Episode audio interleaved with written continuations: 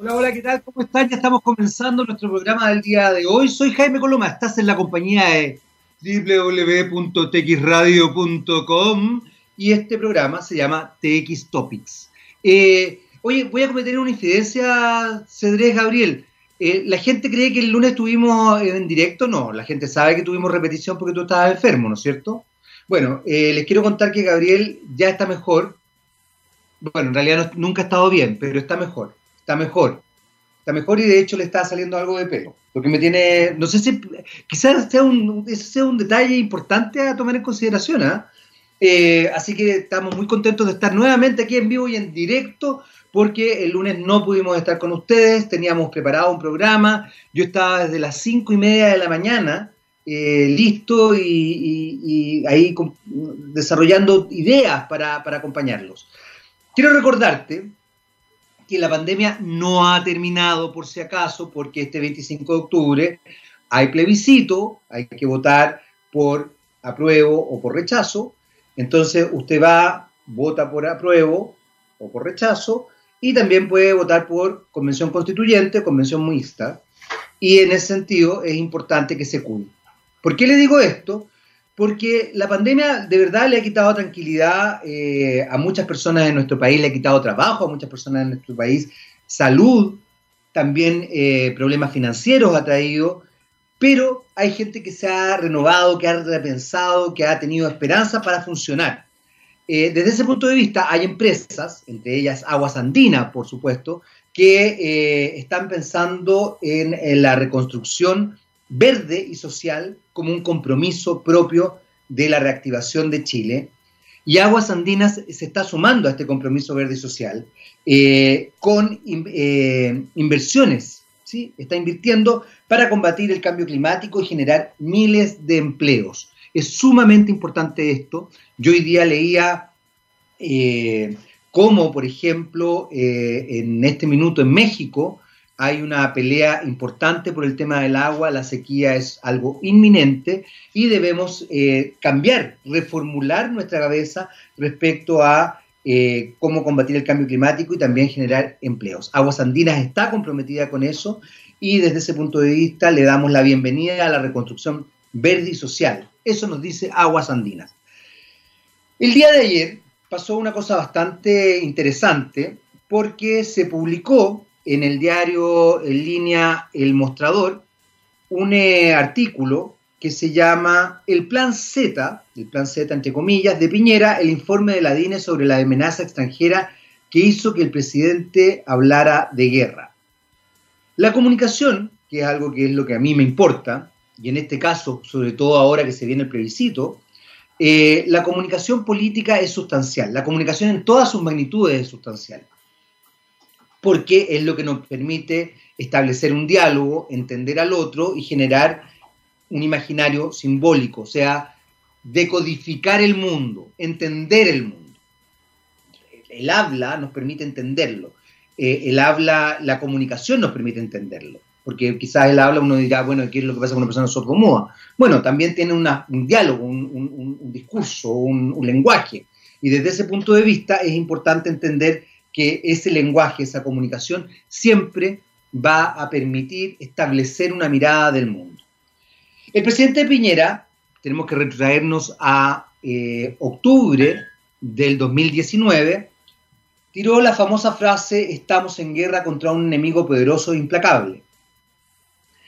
Lo que pasó acá fue que, eh, en general, desde el gobierno no había mucho control político de información, y el mandatario tampoco lo tenía, y por lo mismo le pidió a organismos de inteligencia que le entregaran mayor eh, contenido para desarrollar sus discursos, ¿no?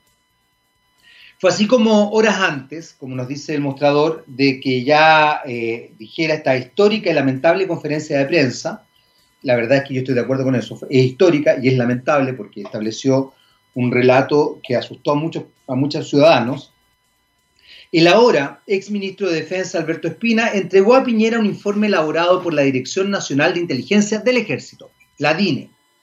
En ese entonces estaba a cargo del general Guillermo Paiva. Eh, el informe aseguraba que el Servicio Bolivariano de Inteligencia Nacional, SEBIN, que sería una célula del G2, Servicio de Inteligencia Cubano, había logrado introducir en Chile un batallón de 600 agentes clandestinos expertos en guerrilla urbana. Esto para llevar a cabo las operaciones de insurrección en el país. Como comandante de este batallón se identificó a Pedro Carvajalino, jefe de la organización chavista gubernamental Zurda Conducta. Lo que no se informa, y esto es muy importante muchachos, lo que no se informa es que Zurda Conducta es un programa de televisión y Carvajalino, un youtuber y tuitero fanático del gobierno de Nicolás Maduro, pero es un youtuber y un tuitero. Es eso. No es político, no es un revolucionario, es un youtuber. Ahora, ojo, ¿ah? yo creo que uno puede establecer revoluciones desde las redes sociales sin duda alguna, es otra forma de establecerlo. Estamos en guerra contra un enemigo poderoso, implacable, que no respeta nada ni a nadie. Esa fue la frase. Y esa frase quedó en la cabeza de todos nosotros a raíz de un informe que entregó la DINE, donde eh, consignaba a un youtuber y tuitero como el eh, operador de una guerrilla urbana a partir de un movimiento llamado Zurda Conducta, que en realidad es un programa de televisión. Las comunicaciones, muchachos, son tremendamente importantes. Pueden generar cosas gravísimas en las personas, pueden generar equívocos gravísimos, pueden hacer que un presidente crea que estamos en guerra cuando no estamos en guerra, o lea como una insurrección externa algo que es absolutamente interno. Eh, bueno, vamos a ir a nuestra primera canción del día antes de que el señor Cederé se ponga nervioso, porque se pone nervioso y no queremos que se ponga nervioso. Y porque ya se viene nuestro invitado, don Fernando Benavides, gerente de transformación digital e innovación en Innovate. Ah, ya me estaba haciendo, ya me estaba apurando ya. Está nervioso ahora. ¿Pero qué es esto? Es que ustedes no lo ven. Si lo que pasa es que ustedes no lo ven, tampoco lo escuchan, obviamente. O sea, pero él me, me apura, me pone cara, es una cosa terrible. Gabriel Cedrés, para que hagan los alegatos ahí a txradio.com. Vamos con Supergrass y Rebel in You. Era Supergrass con Rebel in You. Y eh, a propósito de las comunicaciones, hablando de comunicaciones, yo entrego mal las comunicaciones. En realidad me informaron mal, ¿ah? yo quiero aclararlo. Está con nosotros Bernardo Carvalho, CEO y fundador de The Bridge, el puente. Ya me gusta el nombre porque a mí me gusta esto de ir creando puentes. Así que me imagino que ese nombre tendrá eh, relación con la posibilidad de crear puentes entre un lugar y otro, un pensamiento y otro. Vamos a ver de qué tipo de puentes es The Bridge. Don Bernardo Carvalho, ¿cómo estás? Bienvenido. Muy bien, muy bien. ¿Cómo estás, Jaime? Todo bien, gracias. Eh, a la medida del posible, todo bien. me, gusta, me gusta. Tú sabes que en la medida de lo posible es, un, eh, es algo muy importante en nuestro país, es un dicho fundamental que desarrolló el expresidente Elwin en un momento sustancial cuando volvió la democracia a Chile. Así que ah, es un dicho que, pesa en la medida de lo posible. Bernardo, vamos inmediatamente con, eh, a conocer un poco más de The Bridge. ¿Qué es The Bridge? Gracias, Jaime. Primero de todo, gracias a, a, ustedes por la oportunidad, gracias a la radio TXX de permitirme compartir un poquito de nuestra visión y de nuestra historia y algunos datos interesantes. ¿sí?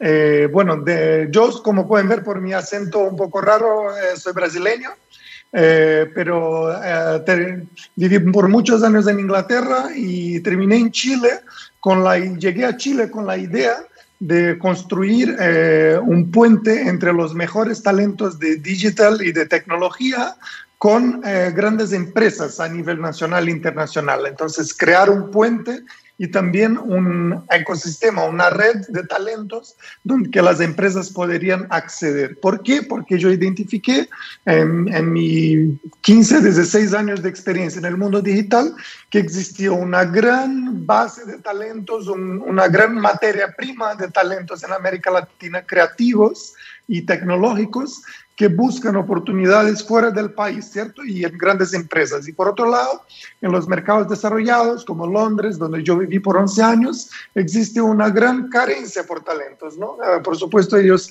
buscan talentos eh, y, se expandió la búsqueda a nivel internacional. Entonces, nace The Bridge en Chile, en Startup Chile 2016, con el objetivo de conectar estos grandes talentos latinos creativos a, oportunidades internacionales. Así nació The Bridge acá en 2016 con este objetivo, ¿cierto?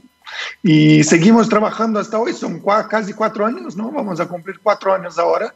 Expandimos, estamos en Brasil, estamos en México y trabajamos con clientes de toda Latinoamérica, Perú, Panamá, Argentina, eh, haciendo la conexión de los talentos para trabajos temporales, o sea, vía outsourcing y también para oportunidades permanentes, ¿no? Eh, para ir a trabajar en otros países. Ahí tenemos muchas historias bonitas de personas que se cambiaron de país, cambiaron sus vidas. Sé, este es nuestro propósito, realmente es cambiar futuros y cambiar vidas. Bernardo, ¿a qué se le llama un talento eh, digital y tecnológico? ¿Qué es, ¿Qué es lo que buscan ustedes cuando piensan en un talento digital y tecnológico? ¿Qué se entiende para la gente que nos está escuchando? Bien, entonces estamos hablando acá principalmente de los perfiles, los profesionales, eh, las mujeres y hombres que eh, lideran y ejecutan el proceso de transformación digital de las empresas. Entonces estamos hablando de eh, perfiles de tecnología, desarrollo de software, front-end, back-end, full stack.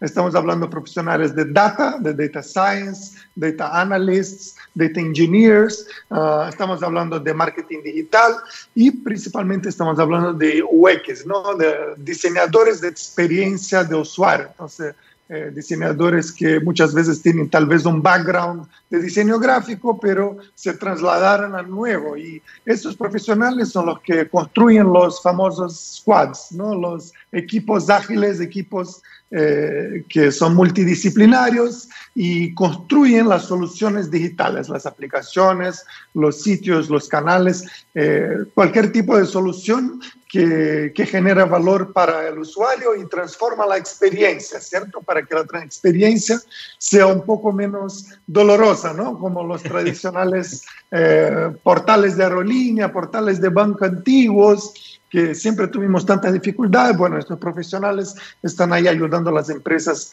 a transformar, transformar en sus servicios, sus canales y sus procesos también, y principalmente la cultura, porque la cultura necesita cambiar, el mindset necesita cambiar para poder ejecutar y transformar eh, estas empresas, ¿no? Dentro de eso, dentro de eso, The Bridge, eh, al, transformarse efectivamente en un puente, y tú lo, lo explicaste nuevamente, entre los talentos, los mejores talentos digitales y tecnológicos y las grandes empresas. Acabas de mencionar un elemento que a mí en lo particular me, encanta conversar porque creo que es sustancial cuando nos vemos enfrentados a una nueva mirada del mundo. Eh, ¿Cómo se establece la cultura organizacional de ciertas empresas que eh, les ha costado muchísimo eh, vincularse con esta nueva forma de desarrollar. Incluso estoy pensando, y quizás te saco un poquito de tu tema específico, pero por ejemplo estoy pensando algo que pasa mucho en la televisión, que no ha pasado extrañamente, fíjate que la radio, siendo más antigua que la televisión, ha logrado adecuarse al relato que exige este, este tipo de, de mundo que se está construyendo hoy día. Pero la televisión no, es más, uno ve la televisión, por lo menos en Chile, y la sensación que uno tiene es que va para atrás, en vez de ir avanzando en el relato, en la forma, en lo que va mostrando, en las discusiones, etcétera, etcétera. Te pongo eso como ejemplo porque es donde yo trabajo, pero, pero, pero ¿qué es lo que pasa con otras empresas que efectivamente no logran establecer la mirada eh, o conectarse con un puente como el que hacen ustedes con The Bridge a estos nuevos cambios? ¿Cómo lo hacen ahí? Claro, bueno, las empresas que no logran transformarse claramente están muy expuestas ¿no? a la disrupción de las startups que, que están llegando y que ya llegaron para obviamente compartir un poco del share of wallets eh, de sus clientes. Entonces, claro, es necesario estar muy atento eh, y constantemente innovando. Bueno, el gran reto eh, que enfrentan las empresas claramente es que logren cambiar la forma de hacer las cosas, la forma de generar valor a, a su cliente, sean clientes B2B, B2C. las empresas ahora necesitan descubrir nuevas formas de entregar valor, entregar sus servicios, de entregar eh, funcionalidades, de entregar eh, productos. Entonces, nosotros eh, claramente identificamos en casos y en mi experiencia, yo vengo también de empresas como Accenture, nosotros hicimos proyectos muy interesantes en Latinoamérica con clientes de banca, por ejemplo, y lo que vemos es que la banca está muy adelantada eh, la banca tecnológicamente está invirtiendo mucho para lograr integrar, entregar sus servicios de forma distinta. ¿no? Entonces, por ejemplo, ellos están ahí eh, lanzando soluciones digitales. La área de salud, ahí puedo dar un buen ejemplo, eh, Elliot Wolf, acá en Chile, con Bupa, que está logrando entregar telemedicina, entregar formas distintas de, de, de entregar los servicios de forma digital, adaptándose no solamente a la pandemia, pero adaptándose al nuevo consumidor y la nueva necesidad de las personas, ¿cierto? Que ya existían antes de la pandemia. La pandemia solamente aceleró más todavía la necesidad de soluciones digitales. Entonces, a través de un celular uno puede por ejemplo, hacer una consulta médica, ¿no? Eso era, en, hace cinco años era impensable hacer eso, ¿no? Es decir, ¿cómo que el médico me va a ver por el celular? O sea, él tiene que tocarme, tiene que meterme algo en la lengua, tiene que pegarme a la rodilla para ver mis reacciones. Pero eso no es real. Algunas situaciones no es necesario hacer eso, ¿no? Simplemente conversando con el médico, tú ya puedes resolver una, un 30% o algún porcentaje de, de, las soluciones. Entonces, muchas empresas como la banca, la salud, eh, el sector de seguros, eh, están ah, más adelante y están logrando avanzar y otros sectores no tanto. Entonces, la tele... Eh, es interesante cómo puede, como, como por ejemplo nosotros, yo soy ex publicitario, entonces la tele, nosotros teníamos un gran reto de lograr eh, conectar las marcas con, lo, con, el consumidor eh, fuera de los anuncios, ¿no? de los típicos anuncios de 30 segundos, 10 segundos, anuncios online que interrumpen. Entonces el anuncio online incluso está desactualizado, no solo la tele tradicional. El digital marketing ya está desactualizado porque interrumpir los anuncios de YouTube son un terror, eso son absolutamente irritantes, ¿cierto? Entonces incluso el marketing digital ya está desactualizado. Entonces necesitamos otras formas de conectar con la marca, de forma que sea totalmente integrada la experiencia y el contenido. Entonces al usuario no le molesta ver una película de Netflix que la actriz esté ocupando un champú de Unilever, ¿cierto? A mí no me importa si el champú es de Unilever, de la actriz, o si es de otra marca, pero eso no me interrumpe la storyline no me daña la experiencia de asistir mi, mi película, ¿cierto? Pero si me meten un anuncio de 10 segundos de Unilever en el medio de mi película, eso me va a molestar mucho. Entonces, hay muchas oportunidades, no necesariamente con tecnología, pero podrían ocupar tecnología para disruptar, para entregar buenas, para entregar el mensaje, entregar el valor que la marca necesita y vender y, poder generar ingresos sin dañar la experiencia del usuario. Mientras la empresa tenga un foco en el usuario y foco centrado en el usuario o en el humano, human-centered approach, Ahí, desde ahí empieza todo, ¿cierto? Si tú te enfocas en, por ejemplo, si asistes a una película de James Bond, está lleno de marcas. ¿Sí? Y eso no daña la película de James Bond, ¿cierto? Entonces, ¿cómo podemos, como empresa, como medios, como televisión, como radio, entregar el contenido, pero sin molestar a la experiencia del usuario? La única forma de hacerlo que yo conozco, y creo que es lo que se aplica en las empresas de transformación digital, es lo que se aplica son las metodologías, las metodologías ágiles y el approach enfocado en el humano. De esta manera, si tú partes de ahí, tú logras realmente construir servicios, productos y, etcétera, que eh, entregan el valor al usuario de la forma que él necesita y que él desea. Las radios online, por ejemplo, ya traen también experiencias muy distintas. Ah, hay una radio en Brasil excelente que, eh, que se llama Hot Radio, si no me equivoco, y, y es a la experiencia de buscar los programas de radio, es mucho más eh, inteligente que yo estar dando vuelta ahí a mi rodita en mi, en mi, auto, ¿no? En mi auto yo tengo cinco radios en la memoria y yo, y, es un desastre porque son cuatro radios de reggaetón y una radio solamente normalmente que tiene música en inglés que yo puedo, que, ¿no? Que yo puedo escuchar y que me gusta. Y no hay nada más en la radio en mi auto, ¿cierto? Entonces yo, si yo meto a Spotify, En mi celular ya es otra cosa y yo ya estoy escuchando podcasts, radios y música. Entonces ahí ya tengo como una variedad, pero igual es difícil porque no tiene un buen control de voz. Entonces para mí el futuro de la radio en el auto, la experiencia de radio en el auto debería ser por voz. Yo necesito una Alexa en mi auto, que yo le voy a decir, quiero radio de rock y que me ponga una radio de rock. Quiero un programa de negocios y que me ponga mi programa de negocios. ¿Cuánto está el dólar? Y que me diga el dólar. Ahora quiero música de nuevo y que me vuelva para la música. Para mí eso es una experiencia centrada en el usuario. No me voy a distraer, no me voy a pinchar botones, no me voy a irritar con las radios de reggaetón y voy a escuchar el contenido que yo quiero en el momento que yo quiero. Eso es la experiencia centrada en Bernardo. Así debería funcionar la radio en mi auto. ¿Me entiendes? Entonces, pero de ahí tienes que, eh, tienes que partir de ahí, de la experiencia del usuario, para poder crear el producto que las personas desean.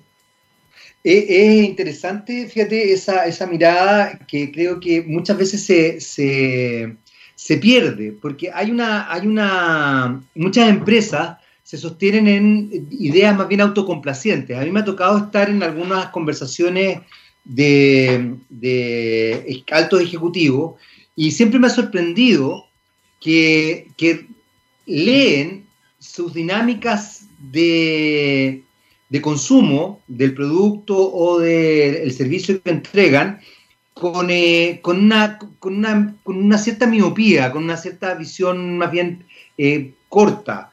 Eh, y tú mencionas esto del Human Centered Approach, que es en el fondo tener una aproximación con el humano como, como foco importante, eh, donde es muy sorprendente lo que te estoy planteando. Qué sé yo, por ejemplo, me acuerdo una vez en una, en una reunión con, con ejecutivos de un canal, hablaban de que el canal había que tratarlo igual que un supermercado. Y yo me acuerdo que yo los miraba y decía, a ver, yo como consumidor, y tomando el ejemplo que tú estás dando, Bernardo, yo en un supermercado me comporto de una, de una manera, como consumidor en un supermercado, pero como consumidor para una radio, para un canal de televisión, para comprarme ropa, soy otro consumidor, soy la misma persona, pero evidentemente establezco eh, una diversidad, una multifuncionalidad, digamos, de cabeza, de, conductas, de formas de pensar, de gustos, etcétera, etcétera.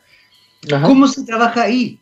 Porque claro, cuando tú estás en, en una estrategia B2B, pensando en, este, en esta idea del The Bridge, de los mejores talentos digitales y tecnología con grandes empresas, en el B2B, de alguna manera, tú puedes entender la lógica global de una empresa con otra empresa. Pero cuando hay B2C, que finalmente todos son, terminan siendo B2C, porque tarde o temprano tienes que llegar al cliente, eh, es complejo, es súper complejo, Bernardo. ¿Cómo, cómo, se, ¿Cómo se vislumbra ahí?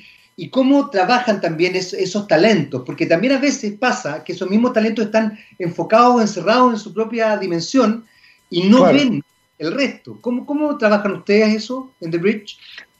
Por supuesto. Jaime, mira, hay dos eh, ejes de trabajo importantísimos y, es, y son los tipos de skills que nuestros clientes buscan en las personas que nosotros reclutamos, ¿cierto? Estos profesionales de, de digital. Entonces, eh, uno de los principales eh, y más solicitados skills realmente es que sea data centric, entonces que la persona eh, sea capaz de pensar ah, considerando el volumen y la formatación y la gestión de, de data, porque realmente sería imposible conocer a cada individuo y, ser capaz de, de, crear un producto distinto para cada individuo, ¿no? una oferta de valor para cada uno. Entonces, cuando una organización es data centric, cuando, las, cuando los profesionales que trabajan en los proyectos de, eh, de desarrollo, de innovación o, de manutención de, de, los actuales productos y servicios eh, tienen un foco en data, ellos eh, aseguran que se está considerando y se está captando, recolectando y procesando la data que es relevante para el negocio. Entonces, por ejemplo, si tú, Jaime, tienes un hábito, era una persona que le encantaba comprar en el shopping park Arauco eh, y, y hacías tus compras ahí, de alguna forma nosotros podemos eh, tener recolección de data de cuáles son sus hábitos y cómo se cambiaron eh, después de eso, porque tú eres cliente Falabella, tú tienes una CMR, por ejemplo. Eh, si, tú, si, si, tú trabajas para CMR, es posible conectar. Yo tengo CMR, yo compro en Falabella tienda física, yo compré mi computadora en tienda física, ahí mi, mi Mac, pero yo también compro en Falabella ropas para mi señora en el app, entonces, y tengo una tarjeta, entonces seguramente ellos pueden tener una idea de cuáles son mis hábitos a través de eso, ¿no? Y a través de partners, y yo tengo cookies en mi, en mi navegador, yo tengo cookies en mi celular, entonces desde ahí ellos pueden empezar a comprender cuáles son mis gustos, ¿no? Ellos pueden saber si yo prefiero comprar en el shopping en el fin de semana, que es muy probable, y que durante la semana yo compro online. Entonces, ¿no? Y ahí a cada mes me podrían ofrecer las cosas que, que, yo necesito. Ellos saben seguro que en noviembre, diciembre yo compro más porque es Navidad, entonces me pueden dar oferta, qué tipo de cosas compro. Ahora tal vez se dieran cuenta que yo me mudé para una casa y que estoy comprando cosas de jardín, me podrían empezar a mostrar cosas de jardín, ¿cierto? Entonces, por eso, eh, con la data, la data permite que, que, se ocurra eso, pero para eso hay que tener los data analysts, los data engineers, el data scientist que va a crear el modelo ¿no? de inteligencia para poder entender todos esos datos, el data engineer que va a crear el código para procesar y manipular los datos, ¿no? Y el data, y el data analyst que va realmente organizar este desorden de datos y poder entregar eso para el engineer y el data scientist. Entonces, data centric muy importante. Y la segunda parte, claro, si tú tienes un equipo de experiencia de usuario, un buen UX Research, un UX Lead eh, y, y, los, y las personas que hacen la investigación, ellos son los que van a entrevistar y sacar las, también los datos cualitativos, ¿cierto? Porque no es solo Excel y datos crudos, ¿no? También una persona, entonces yo tengo que conocer a Jaime realmente y escucharle un poco más. Entonces se hacen entrevistas de guerrilla en la calle, se habla con personas, se se hacen entrevistas en profundidad, cualitativas, se hacen encuestas, se hacen eh, pruebas de grabaciones en video, como por ejemplo tenemos hoy un cliente eh, global que está en Argentina, en un, en un barrio en Olavarría, que es un barrio, un barrio de baja renta, que necesita mucho apoyo y, están haciendo un proyecto de, de, de, bancarización y de sustentabilidad social realmente. ¿Cómo pueden entregar servicios financieros a estas personas al mismo tiempo que les apoyan con educación financiera, con servicios que para que ellos puedan comprar y vender en sus tienditas, para que ellos tengan más facilidad, porque obviamente el manejo en efectivo, tú, puedes, tú imaginas que es, es terrible, ¿no? Además, una moneda muy desvalorada, hay todo el tema del dólar, el mercado negro en Argentina. Entonces, tú piensas que eh, los ciudadanos también necesitan eh, apoyo a nivel social para poder eh, recibir los servicios de apoyo, no solo servicios de empresa que le están vendiendo, servicios de gobierno. Entonces ahí empiezas a, a, entrar con el diseño de servicio. Y nosotros hicimos acá en Banco, en Banco Estado un proyecto muy interesante antes de The Bridge, cuando yo trabajaba en una consultora, que también involucraba eso, cómo apoyar a las personas con la cuenta RUT, cómo facilitar que puedan ocupar a través de una aplicación, a través de mejores servicios online, incluso servicios offline, no es solo por tecnología, la atención a las personas, cómo ocurre en la sucursal de mejor forma, de forma más ágil, optimizada, a través del diseño de servicios. Entonces, poniendo de nuevo al usuario en el centro, con el equipo de diseño de experiencia, tú diseñas la jornada de esos individuos, tú entiendes y empatizas con ellos. Si tú no empatizas con las personas, no vas a cachar, no vas a entender realmente cuáles son sus necesidades. Entonces, tienes que ir a Puente Alto, a sentar en el sofá de la señora que vende empanadas para entender cuáles son sus problemas. Tú nunca vas a entender los problemas de la señora que vende empanadas en Puente Alto si tú estás sentado en tu linda oficina de marketing aquí en Vitacura. ¿Cierto? Entonces tú tienes que ir ahí. Perdona, señores dueños de empresa, si no mandan una persona a ir a empatizar con tu cliente final de verdad frente a frente, cara a cara, no vas nunca a poder entregar un servicio a esta persona. Entonces, si tú eres un dueño de empresa, ¿no? si tú eres dueño de un fondo o de una startup o de un banco o de una empresa de seguros, tu equipo tiene que estar ahí en campo realmente, ¿no? Si tú quieres vender seguro y no quieres más vender seguro con el representante que apunta en el papelito y que te va a visitar y que te intenta vender siempre los mismos paquetes que son todos iguales y que realmente no sirven para, para Jaime, porque a Jaime le gusta surfear en Matanza, le gusta, entonces necesita un seguro de deporte, ¿no? Él no tiene los mismos problemas que, que otra persona, ¿cierto? Que, que tiene otro problema de seguro de, de auto y típico seguro de salud. Entonces, para adaptarse, para que las empresas pueden adaptarse realmente a la necesidad del usuario, hay que construir equipos ágiles, equipos focados en datos y en experiencia de usuario. Esa es la respuesta más corta, tal vez. Muy bien. Eh, Bernardo, se nos, se nos fue el tiempo, pero me quedé con, con, preguntas, así que yo creo que va a tener que venir de nuevo don Bernardo Carvalho, CEO y fundador de The Bridge. Muchas gracias por esta, por esta conversación. ¿eh? Eh, me quedé con varias preguntas en todo caso, porque como te digo, el mundo está cambiando y hay que estar ahí atentos a los cambios y el usuario, el consumidor está cambiando también. Bernardo, nuevamente, gracias por acompañarnos. Nosotros vamos con algo de música, vamos con Dolores O'Riordan y Ordinary Days. Y a la vuelta, pues, seguimos aquí en TX Topics.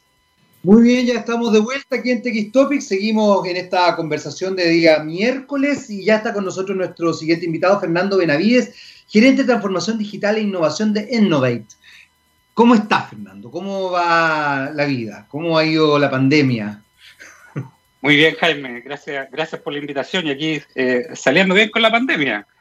Aquí la gente que estamos en transformación digital no, nos tenemos que adaptar a los cambios constantemente. Así que lo vemos como una oportunidad para salir ganando y, jugar bien el partido. Partamos justamente con eso, ya que tú eres gerente de transformación digital e innovación de Innovate. ¿Qué es lo que es Innovate? Mira, no es una empresa. Eh, nosotros nacimos hace, hace siete años. Eh, actualmente eh, somos dos socios principalmente con, una dotación de profesionales a los cuales estamos liderando y apoyamos a la, a la empresa para adoptar los cambios en función de la transformación digital. ¿Qué es la transformación digital? Adaptar las formas de trabajo de las organizaciones a las nuevas metodologías. las empresas no pueden seguir trabajando de la misma forma que lo han hecho los últimos 20 años y hay que proyectar esos cambios para los próximos 20.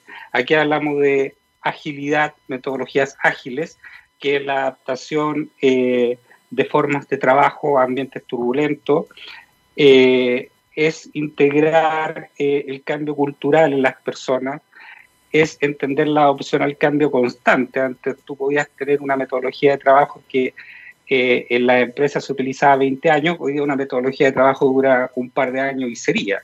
Entonces, eh, la transformación digital tiene que ir con un cambio cultural principalmente y la opción de las nuevas, eh, las nuevas tecnologías, las tecnologías habilitadoras, como decimos nosotros, y aquí hablamos de la inteligencia artificial, blockchain, IoT, ciberseguridad, todo esto es una amalgama de cosas en las que nosotros apoyamos a las organizaciones para la opción del cambio. Y ahí, Innovate, nosotros eh, apoyamos todo este roadmap, que es un proceso grande, y para eso estamos en la consultoría en los procesos duros de transformación digital, procesos e implementación de innovación y nuestro centro de capacitación en metodologías ágiles e innovación. Eso es principalmente en grandes líneas lo que hace Innovate, en lo cual ya tenemos un posicionamiento de marca y llevamos siete años en el mercado chileno y hace tres años en Latinoamérica con clientes en Bolivia, Perú y Colombia. Eso. Desde ese punto de vista, ¿ha sido muy difícil el cambio cultural eh, en esta nueva forma de funcionar?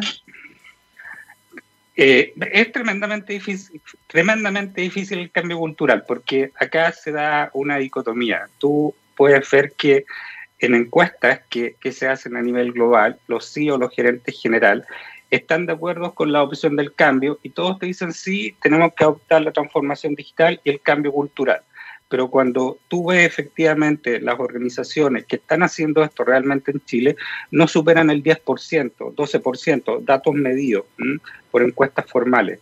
¿Por qué? Porque el cambio cultural es lo, lo, más complejo y aquí tú empiezas a afectar la forma de trabajo y normalmente lo urgente prima sobre lo importante.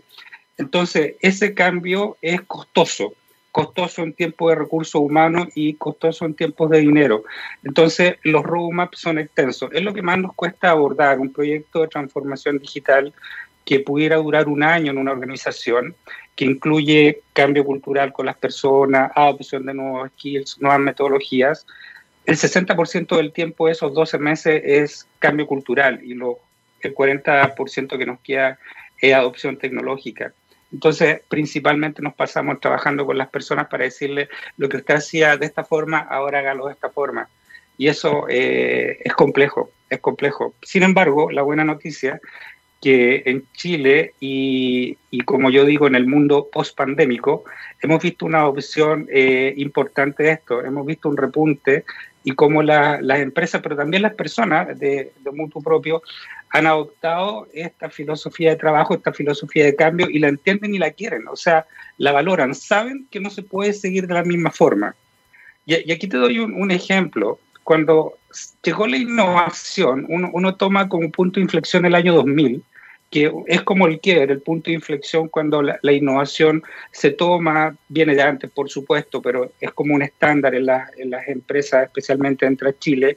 Después del 2010 las organizaciones dicen tenemos que innovar. No habían metodologías formales, sino que más que nada una estructura de la empresa donde se le decía al trabajador innove. Y el trabajador decía, bueno, ¿y cómo hago eso? Hoy en día, con la transformación digital y las metodologías ágiles, los trabajadores tienen herramientas formales para lograr el objetivo. Entonces, esa es la gran diferencia. Hoy día tenemos el cómo hacerlo y las empresas lo están adoptando y los trabajadores también se hacen cargo. Saben que no si, no se suben a este carro, rápidamente están fuera de mercado. Entonces hay un nivel competitivo sano de poder lograr esto. Eso, eso es principalmente algo importante. Tú, tú hablaste recién, Fernando, del, del mundo post pandemia. ¿Cómo ves en ese sentido el mundo post pandemia? Porque de alguna forma, eh, me, yo, yo, no me aventuro todavía a, a, entenderlo, porque por lo menos en Chile estamos en plena pandemia. Hoy día leía a una científica, eh, creo que era inglesa, eh, diciendo cosas bien bien compleja respecto al, al, al COVID-19, al COVID-SARS-2. Eh, y, y, y, la verdad es que no se ve no se ve muy próspera la idea de una vuelta a la normalidad como la conocíamos antes. Yo creo que de verdad eso no va a ocurrir. Pero ¿cómo ves tú en ese sentido el mundo post pandemia? En, en general, y quizás te sumo otro elemento también, Fernando, que no es menor, eh, en Chile, producto del estallido social, producto de, de, de, de, ¿cómo se llama?, el plebiscito que viene, que sea la opción que sea que salga, va a implicar cambios radicales importantes, porque ya están habiendo cambios radicales a nivel social. Y quizás no desde las cúpulas, pero sí desde abajo se está generando el cambio. Hay una situación de cambio de paradigma bien potente. ¿Cómo lo ves tú todo eso desde esta perspectiva de la transformación digital y la innovación en Chile y en el mundo, quizás ya que ustedes están también en otros países? Claro. Ahí, ahí Jaime, eh, se ve con tremendos desafíos, desafíos muy grandes por pandemia. Hay algo que se ha nombrado, pero ya se ve que es una realidad. El mundo no volverá a ser el mismo. Y te pongo un ejemplo. El mercado laboral y el mercado de la educación. Hay empresas acá en Chile que tuvieron que implementar el, el home office, o sea, para la casa obligatoriamente, pero que ya entregaron gran parte de sus plantas, si no la totalidad de sus plantas porque ya vieron que funcionan perfectamente. Exacto. Entonces dijeron, no, aunque esto se acabe y la vacuna llegue mañana, nosotros vamos a seguir trabajando de esta forma. Ahí tiene un cambio tremendo en la forma en que conocemos el mercado laboral. El mercado laboral, ojo, no había cambiado en 100 años y ahora la pandemia lo cambia. El mercado de la educación, disculpa que diga el mercado, pero es un mercado. El, el, la, la, educación como, como universidad, como colegio, ¿cómo entendemos eso? Ahora se está hablando de un híbrido. ¿Por qué no eh, una mitad de tiempo en el colegio y una mitad online? Sí, hay temas de recursos, internet, computación, todo lo que tú quieras, pero se está viendo que ya quizás no es tan necesario que, los niños, eh, y estoy hablando de educación preuniversitaria, tengan que estar eh, siempre eh, en una sala. La educación a distancia funciona, por supuesto que la infraestructura tiene que ser óptima. Pero también están los desafíos en salud. Te pongo otro ejemplo. Se aceleró eh, las consultas médicas online, algo que había sido un experimento. Hoy en día hay un 30% de consultas médicas online y funcionan de manera impecable. Y eso va a seguir estando, o sea, la gente ya no va a tener que ir a, al médico, sacar el número, comprar el bono, sino que en tu cama, sin levantarte, te van a evaluar en la medida de lo que se pueda. Entonces, el mundo post-pandémico es muy distinto, ya es distinto, lo estamos viendo, y presenta desafíos para todas las organizaciones y todos tenemos que estar arriba de este carro. Eh, de alguna forma, eh, hago clases también en la universidad y a mis alumnos de pregrado siempre les digo, el mundo que ustedes están enfrentando es muy distinto al que eh, llegaron al primer año de universidad, o sea, es totalmente distinto, no pueden salir a hacer más de lo mismo. Ah, los clientes cambiaron, las soluciones son distintas. Entonces hay que abordarla con esta tecnología habilitadora, eh, habilitadora principalmente la inteligencia artificial, porque ya eh, los humanos presenciales estamos quedando fuera. Y podríamos estar hablando acá de un montón de cosas que, que ni siquiera las imaginamos, que ya son de ciencia ficción. Eh, y estoy seguro que en 20, 30 años más vamos a estar hablando efectivamente de la historia de este proceso, de cómo era el mundo antes de la pandemia y el mundo después de la pandemia. Piensa cuando se habla de la gripe española y se habla antes de la gripe española y después de la gripe española. Fue un punto de inflexión. No tengo ninguna duda que esto va a ser lo mismo. Y esta, estos malos momentos, porque claramente la pandemia es algo malo, eh, son aceleradores tecnológicos que impulsan la tecnología y los cambios. Con todos los problemas que son, estamos viendo cambios disruptivos. Y en la cancha que estamos conversando de la transformación digital, todos los que estamos acá tenemos tremendos desafíos, tremendos desafíos porque eh, el campo de la educación eh, y el campo laboral tienen que estar a la altura y Chile todavía está al debe en cuanto a la formación académica en profesionales especialistas en tecnología, profesionales especialistas en inteligencia artificial, profesionalistas que puedan generar soluciones de este tipo para innovar en mercados de disrupción, estar a la altura, ojalá, de los países que lideran el ranking OCDE, ojalá, ¿ah? y ser líderes a lo menos en Latinoamérica. Fíjate, eh, Fernando, que es interesante, pero pensaba cuando, cuando estabas hablando, eh, te escuchaba y pensaba en la multifactorialidad de los eventos y cómo estos van estableciendo otras cosas. Es como una especie de, tejido de red que se va eh, dispersando. Porque tú mencionabas, por ejemplo, esto de las oficinas que trabajan online. Y eso cambia probablemente el mercado inmobiliario. Y hoy día, eh, cuando en algún minuto se, se, pensaba en desarrollar departamentos, estaba muy de moda los estudios, por ejemplo, para personas solteras, probablemente hoy día los estudios o cualquier departamento tiene que tener una pequeña oficina, por, por lo que tú estás mencionando. Hablabas de la educación.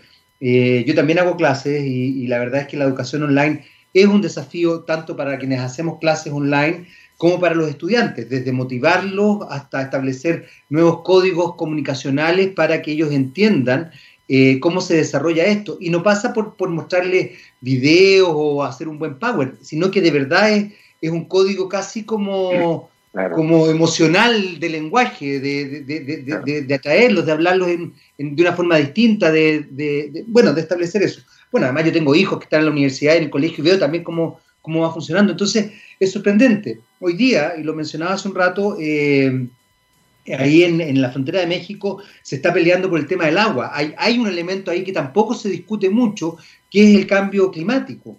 Entonces, sí, efectivamente tienes toda la razón de lo que estás, de lo que estás hablando, pero la multifactorialidad es, fundamental. Un elemento no funciona por sí solo eh, encerrado, encapsulado. Eh, conlleva o ataca eh, ataca no, negativamente, pero lo que quiero decir es que cambia miles de elementos a su alrededor.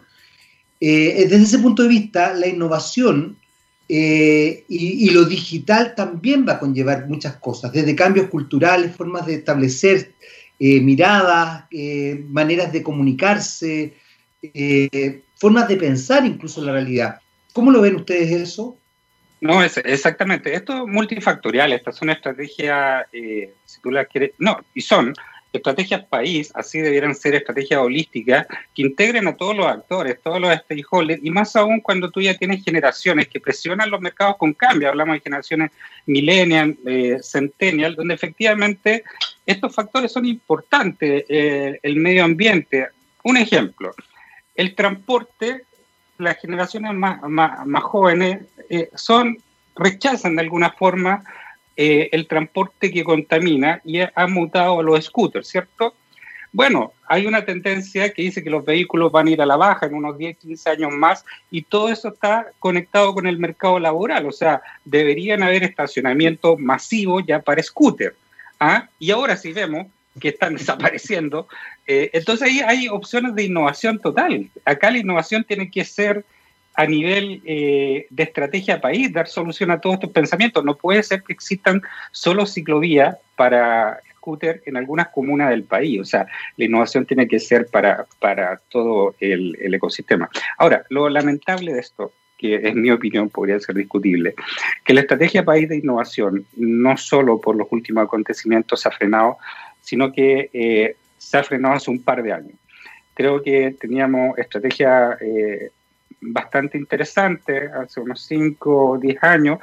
Eh, Startup Chile se había posicionado como un buen plan de innovación con prestigio, todavía lo tiene, pero creo que todavía nos falta una estrategia más global a nivel de Estado, donde se incentive de una forma distinta y más disruptiva la creación de nuevos emprendimientos e innovación. Si bien tenemos aquí a los destacados de siempre, los que lideran los Corner Shop, eh, o, NotGo ahora que están, pero son startups que finalmente se incubaron en Estados Unidos. O sea, ¿dónde vamos a tener startups realmente que se incuben acá eh, en un, en un clúster 100% en Santiago de Chile? Eso es lo que nos falta acá para poder hacer lo que tú dices, Jaime, de lograr esta multifactor, eh, multifactorial para lograr la, innovación, conectar la, la universidad, la empresa privada, los recursos del, del Estado y acelerar una real transformación. Yo creo que tenemos todo, ojo, yo creo que Chile tiene todo eso para hacerlo, pero nos falta alguien que lo orqueste. Ahora, con lo que nos está pasando actualmente, yo creo que eso está como postergado para una segunda o tercera derivada por el momento. Y va a quedar para una segunda o tercera derivada de conversación, eh, Fernando, porque ya se nos acabó el tiempo. Así que espero tenerte de nuevo acá eh, y, con más, más tiempo en realidad eh, de, conversación, porque mira, se me quedaron varias preguntas en el tintero vinculadas también a lo que tú decías, la educación, porque también ha quedado en evidencia, lamentablemente, la disparidad de, eh, de posibilidades de acceder a la educación es brutal. Eh, y ahí incluso me culpa desde el punto de vista de los medios que tendemos a romantizar la pobreza y decir que es fantástico que una niña se suba a un techo para encontrar, qué sé yo, una señal, cuando en definitiva eso no debería ocurrir bajo ningún punto de vista y no es romántico, no es fantástico. Para Fernando, nada, para nada. un millón de gracias por esta conversación, de verdad, de verdad. No depende de mí, yo te dejo invitado y espero verte de nuevo. Así que eh, póngase ahí de acuerdo con un tipo que se cree Iron Man es bien lamentable, Fernando. Es una persona bien triste, es una persona bien patética, pero es el que toma las decisiones. Quizás ahí empezó a disvariar. Eh, no, muchas gracias, muchas gracias a ustedes por la invitación y cuando quieran disponible para volver a conversar. Encantadísimo de tenerte nuevamente, porque como te digo, me quedaron muchas, muchas preguntas en el tintero. Nosotros nos despedimos porque ya llega un rockstar, un rockstar. Eh, Fernando, sigue la compañía de, de txradio.com porque además viene un tipo que, mira, hace, a uno lo hace dudar porque su belleza, su inteligencia. Eh, eh, Gabriel León, no sé si lo conoce, un tipo brillante, un tipo brillante. pero un tipo, además de brillante, eh, bello, bello reversible, como diría Miguelito de Mafalda.